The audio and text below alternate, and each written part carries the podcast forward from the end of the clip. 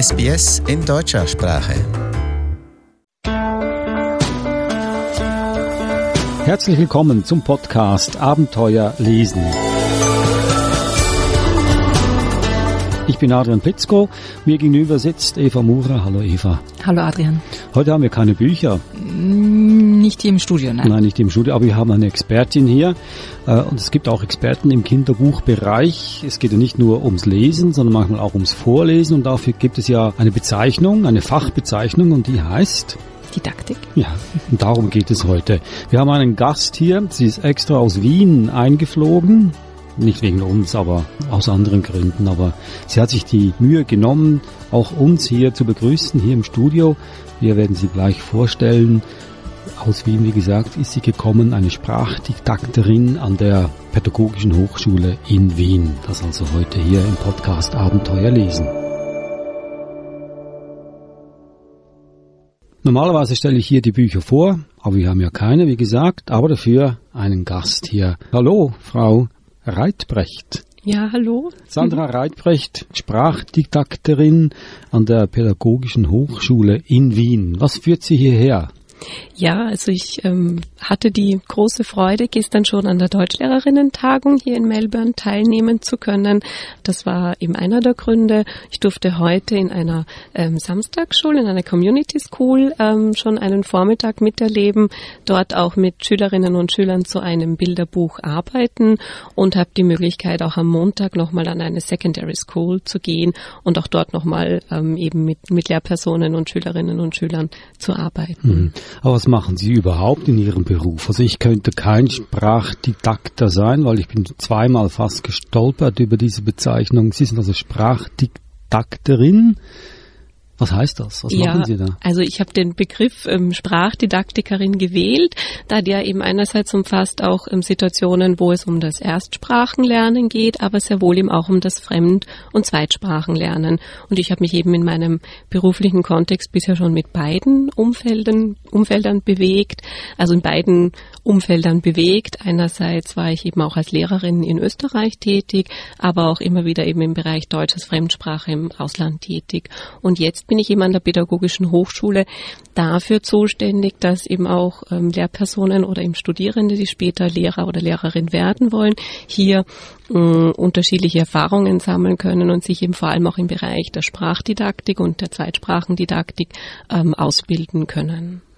Aber was, wie genau sieht Ihr Alltag aus? Mein Alltag, also ja. ich habe zwölf Stunden ähm, Lehre circa pro Woche zu absolvieren und das sind eben Fächer mit Schwerpunkten zu Deutsch als Zweitsprache, aber beispielsweise eben auch zu Lesedidaktik, Lesekompetenzförderung, ähm, zur Lesediagnostik auch oder zum Bereich der Bildungssprache, also auch diese Fragen, die derzeit im deutschsprachigen Raum intensiv diskutiert werden, wie auch im Fachunterricht ähm, Sprache von Relevanz ist, also dass Schülerinnen und Schüler auch in allen Fächern eigentlich sprachlich ähm, aktiv sein müssen.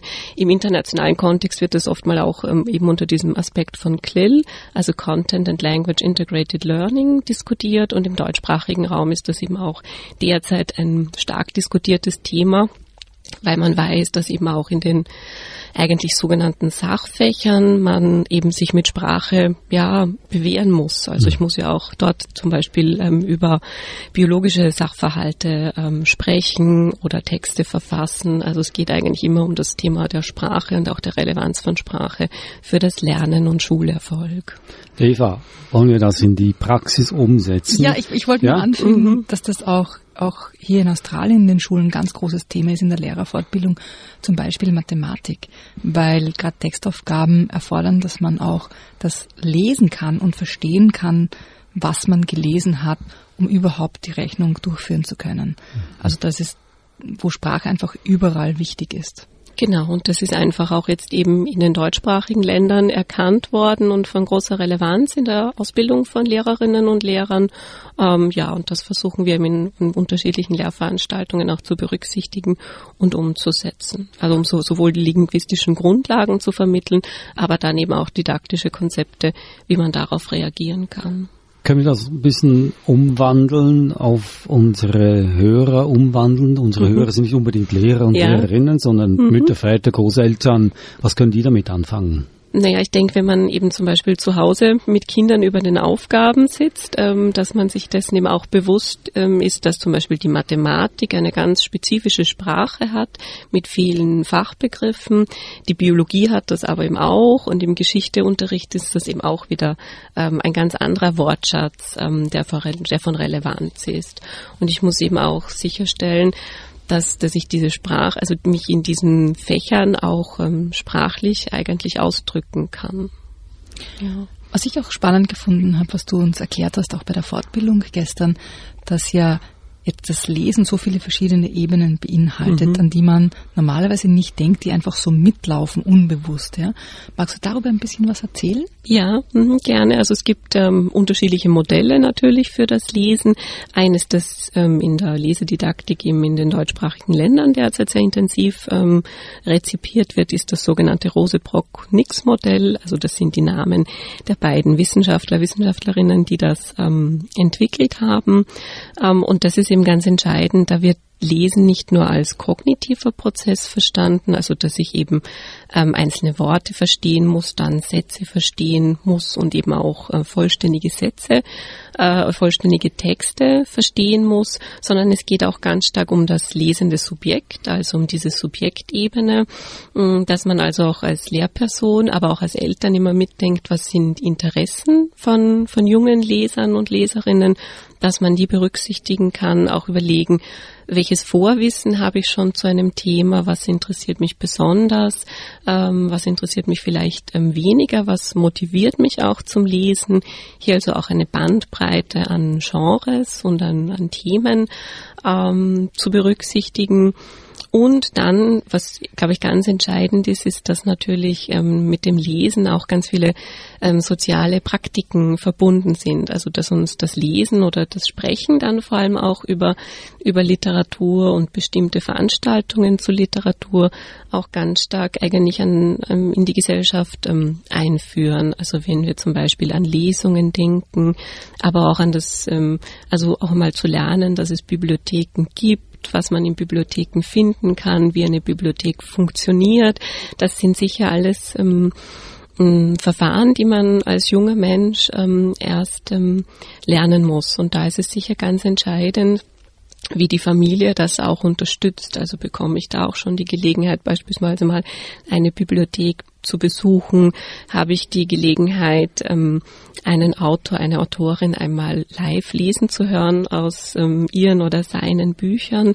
Ähm, das heißt ja, also erstens, was, was erfahren Kinder schon zu Hause im familiären Kontext und dann ist das aber natürlich auch eine ganz zentrale Aufgabe der Schule, darauf zu reagieren und hier eben weiter zu fördern. Ist das in Österreich der Fall oder hier in Australien auch, Eva? Also hier in Australien kommt es ganz auf die auf die Schule auch drauf an.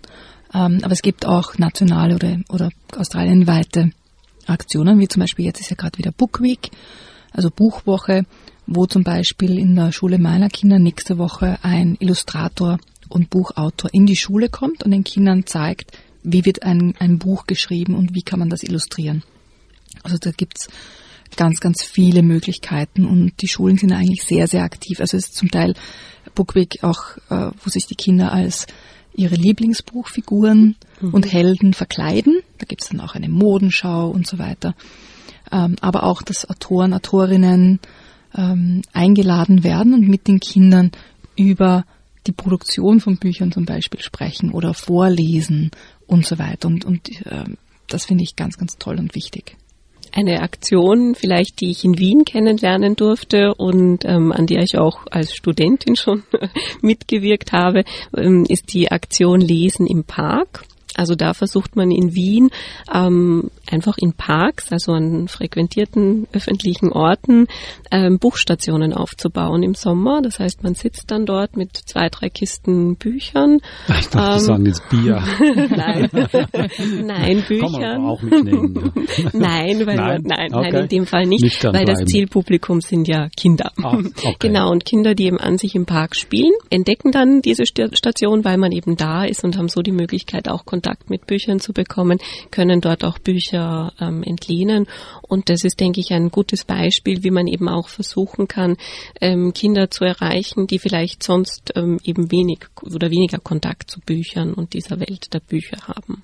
Was gibt es sonst noch für Möglichkeiten? Wie kann man ein Kind zum Lesen motivieren? Also gerade heute in der digitalen Welt sicher mhm. eine schwierige Aufgabe. Ja, also ich denke, es ist eben wirklich ähm, wichtig, ähm, einfach Wissen zu haben über die Interessen der Schülerinnen und Schüler. Auch, glaube ich, ist es wichtig, dass man kein zu ähm, enges Verständnis von Literatur hat. Also, dass man hier verschiedenste Genres und Formen, ähm, die auch multimodal sind, also die eben auch Bilder ähm, zum Beispiel beinhalten, berücksichtigt. Ähm, ich denke auch, dass Literaturverfilmungen an sich ja eine Möglichkeit sind, Zugang äh, zu Literatur zu gewinnen. Mm, und dass es hier sicher die Rolle der Schule ist, keinen zu engen Kanon einfach auch äh, oder kein zu enges Verständnis, kein zu traditionelles Verständnis, ja, das ist vielleicht der falsche Begriff, aber eben hier einfach eine Offenheit ähm, zu, zu ermöglichen, vielen Formen von Literatur gegenüber also ich denke auch an Comics, die jetzt ja unter dem Begriff der Graphic Novels ähm, durchaus eine Aufwertung erfahren im schulischen Kontext, dass man das einfach auch berücksichtigt. Denn also, wenn man immer nur ein Buch als Lektüre vorgibt, erreicht man damit vielleicht einen gewissen Anteil an Schülerinnen und Schülern, aber sicherlich nicht die Gesamtheit. Und was, glaube ich, hier schon wichtig ist, was man sieht, ich glaube, es ist ganz wichtig, dass man sich über das Lesen und die Leseerfahrungen eben immer auch unterhält. Also, dass man auch eine Interaktion anschließt, denn so kann ich einerseits eben in Erfahrung bringen, äh, was wem wie gut gefällt, aber man kann natürlich auch diese Erfahrungen teilen, weiterentwickeln und auch in größere Kontexte stellen. Im Studio ist Sandra Reitbrecht und ich versuche es noch einmal ohne zu stolpern. Sie ist Sprachdidakterin, fast, ich habe es fast hingekriegt, an der Pädagogischen Hochschule in Wien, zurzeit zu Besuch in Australien und auch hier bei uns im Podcast. Nun, ich denke mir, dass das Lesen auch ständig bedroht wird von allen Seiten. Also es hat vielleicht äh, mit Fernsehen äh, hat es ja geheißen, mhm. dass äh, Lesen kann man jetzt vergessen. Man kann jetzt ja die Bilder sich angucken, man muss nichts mehr dabei denken. Er hat aber Gott sei Dank nicht geschadet. Jetzt mit der ganzen Digitalisierung ist es ja noch eine größere Herausforderung für das Lesen, dass es noch Bestand haben kann. Oder was glauben Sie? Wird, wird das Lesen nie vom Sockel gestürzt? Nein, das würde ich sogar eigentlich fast ein bisschen anders sehen, da wir ja in der digitalen Welt ähm, sehr viel lesen, ja, nur eben vielleicht nicht die, nicht das Lesen der klassischen Form eines Buchs, aber ich glaube, dass gerade durch die digitalen Medien wir eigentlich wieder sehr viel lesen, ähm, unterschiedlichster Art, weil wir eben sehr oft online sind und ja die Online-Welt neben allen anderen Bildern und Codes, die sie hat, also ich denke jetzt an diese Emoticons und, und ähnliches, zum Beispiel in verschiedenen sozialen Kanälen, ähm, man ja sehr, sehr wohl viel liest auch online. Ich glaube, es ist einfach wichtig, das zu verstehen. Und wenn man das jetzt zum Beispiel eben für ähm, sich für, für literarische Werke denkt oder für Bilderbücher, so glaube ich, ist es eben wichtig, immer zu überlegen, wenn man jetzt zum Beispiel auch an Bilderbuch-Apps denkt oder dergleichen, was sind jeweils die Vorteile des einen und anderen Mediums? Also was kann mir zum Beispiel eine Bilderbuch-App geben oder bieten? Also zum Beispiel, dass das Buch eben auch vorgelesen werden kann durch die App. Mm, zugleich muss ich aber eben dann auch überlegen, ähm, lasse ich dann das Kind zum Beispiel damit alleine, weil ich mir denke, na ja, hm, das wird eh vorgelesen, da braucht es eigentlich keine weitere Ansprechperson. Und da denke ich, muss man dann wieder überlegen, was welche Verantwortung hat man eben einerseits die Eltern, aber auch Lehrpersonen, dass man sehr wohl hier Raum bietet, eben auch über das ähm, Gelesene oder Gehörte, eben wenn es wirklich hm, ähm, das digitale Bilderbuch ähm, vorliest, dass man also hier wirklich auch ins Gespräch kommt. Ich denke, das ist auch bei Fernsehsendungen nicht anders, dass eben die, diese Erfahrungen, die junge Menschen machen, ähm, einfach auch Raum Raum bekommen, besprochen zu werden, also dass man sich darüber austauschen kann. Vielleicht nehmen wir ein, ein Buch als Beispiel. Sie haben ja einige Bücher quasi mitgebracht, digital mitgebracht. Welches sollen wir uns anschauen? Ja, wir können gerne eben zu dem Buch äh, von Mo Willems vielleicht kurz sprechen. Das Buch über uns. Das ist eben ein Bilderbuch, ähm, in dem es um ähm, einen Elefanten und ein Schwein geht, die entdecken, dass sie gelesen werden. Und ähm, dieses Buch ähm, setzt damit also sehr schön diese Lesesituation eigentlich in Szene ähm, und nutzt sie. Und die beiden Tiere ähm, sagen dann zum Beispiel immer wieder Banane. Ähm, das wird dann eben in einer Sprechblase im Buch dargestellt und freuen sich dann riesig, wenn eben quasi als Reaktion das Kind ähm, Banane gesagt hat. Also sie spielen mit dieser ähm, Situation. Sie entdecken dann auch auf einer späteren Seite, dass sie dass das Buch zu Ende geht, also dass, es, äh, dass ihr Buch ähm, auch eine letzte Seite hat, sind dann sehr nervös äh, und aufgeregt ähm, und haben dann aber eine sehr gute Idee gegen Ende und bitten dann eben auf der letzten Seite darum, dass das Buch noch einmal gelesen werden soll. Und somit also kann man die Lektüre wieder von Anfang beginnen. Ähm, ich kann versichern, man beginnt sie wieder, weil das Buch ist einfach so ähm, gut gestaltet und diese Idee, eben diese Lesesituation selbst im Buch zu inszenieren ähm, und für den Fortlauf des Buches zu nutzen, das denke ich ist ein, ein sehr interessanter Zugang, wo also auch das Medium Buch und das Lesen ähm, eben Teil der Geschichte werden. Das heißt also, wenn ich das mit dem Kind, meinem Kind lese, wie alt kann, muss das Kind sein? Das kann ganz jung sein. Ja, also wenn man da die, den Lesepart übernimmt, geht das schon sehr früh. Ja, ja ich würde sagen ja. vier, fünf. Ja, also wenn ich das Buch jetzt mit meinem Kind lese, animiere ich es dazu, weitere Bücher lesen zu wollen. Ja, hoffe ich. Also ich ja. glaube, es ist ihm wirklich immer wichtig, eben über die Bücher zu sprechen und eben auch zu sparen, was, was interessiert Kinder, ähm, was interessiert sie aber vielleicht eben auch nicht. Ja, also ich glaube, wenn Lesen zum Zwang wird, dann wird es sicher schwierig, ja. da weiterzukommen. Genau. Also ich denke mir, ich denke es mir nicht nur, ich weiß es auch, weil wir haben schon öfters darüber gesprochen, Eva. Wichtig ist ja die Interaktion mhm. mit ja mit den Eltern oder Großeltern oder wer auch immer sich mit dem Kind hinsetzt und das Buch liest. Und auch wie Sie gesagt haben, dass man auch darüber spricht.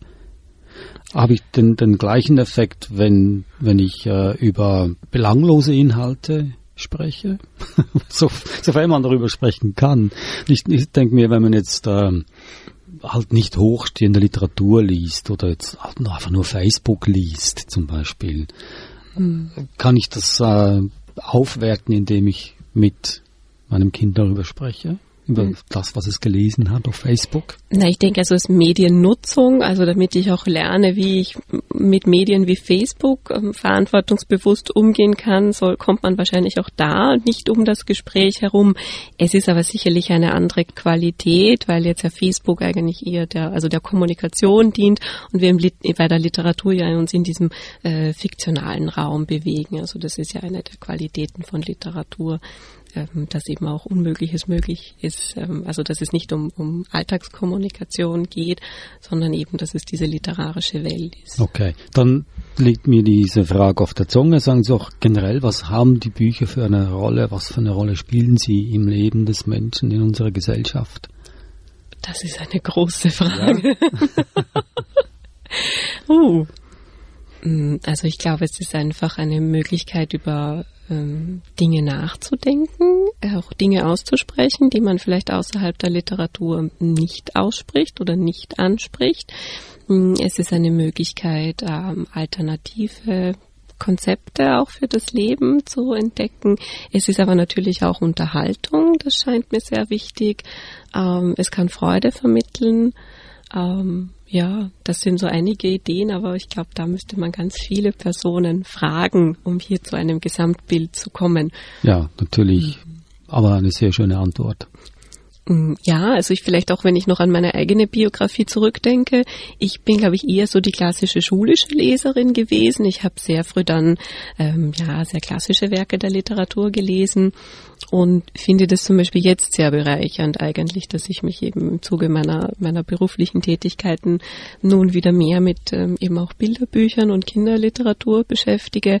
Und ähm, ich glaube, das zeigt eben auch, dass, dass man das, also dass man Literatur nicht zu eng kategorisieren sollte, sondern dass ähm, eben etwas, was vielleicht eigentlich für drei bis sechsjährige gedacht ist, eben auch Erwachsene freuen kann, mm, was eben auch schon zeigt, ähm, wie, wie vielfältig bereichernd Literatur sein kann.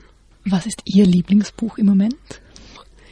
Also wenn ich jetzt eben an die Auseinandersetzung mit äh, Kinder- und Jugendliteratur denke, dann würde ich ihm eigentlich sagen, dieses Mo Willems, äh, das Buch äh, über uns, mhm. weil das einfach un eine unglaubliche Raffinesse hat in seiner Gestaltung. Und äh, können Sie sich noch erinnern, als Kind, was war da Ihr Lieblingsbuch? Ja, also ich war als Kind, das gestehe ich jetzt, ähm, ich bin die Generation Knickerbocker-Bande. Ich weiß nicht, ob man das kennt. Ich kenne das noch. ja, ja, ja. Also das ist ähm, genau der, also Thomas Breziner, der Kinderbuchautor, ein österreichischer Kinderbuchautor, der diese Serie geschrieben hat. Und das ist, glaube ich, bei mir einfach in die Phase gefallen, wo man äh, Bücher verschlingt. Ja, und ähm, ja, das ist meine Kindheit gewesen. Ähm, ja, ich habe, also man muss ja wirklich sagen, und man sieht hier, glaube ich, wieder diesen gesellschaftlichen Rahmen, der sehr von Relevanz ist, denn wir haben diese Bücher, das waren ja vier äh, Jugendliche, die irgendwie immer in Kriminalfälle verwickelt wurden, und ich habe das dann mit meiner Schwester und meinen beiden Cousinen sehr oft nachgespielt. Also wir haben auch einen Film gedreht. Ich glaube, da sieht man eben wieder, wie wichtig das ist, ähm, was eben Bücher dann auch auch für, für soziale Interaktion bewirken können, welchen Impuls sie geben können. Und welches Buch liegt zurzeit auf dem Nachttisch? Mm, nur Fachliteratur. Sandra Reitbrecht, Sprachdidakterin an der Pädagogischen Hochschule in Wien. Allerliebsten Dank, dass Sie gekommen sind und uns einen Einblick gegeben haben in die unendliche Welt der Literatur oder des Lesens. Ja, vielen Dank für die Einladung. Danke sehr. Und das war auch unser Podcast heute, Abenteuer lesen.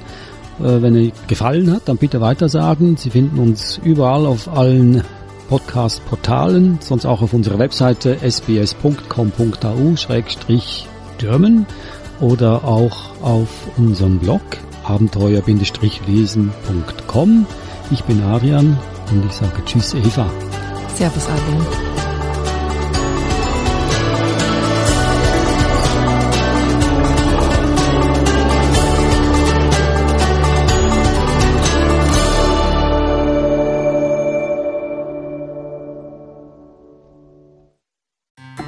Weitere Podcasts in deutscher Sprache bei sbs.com.au/german.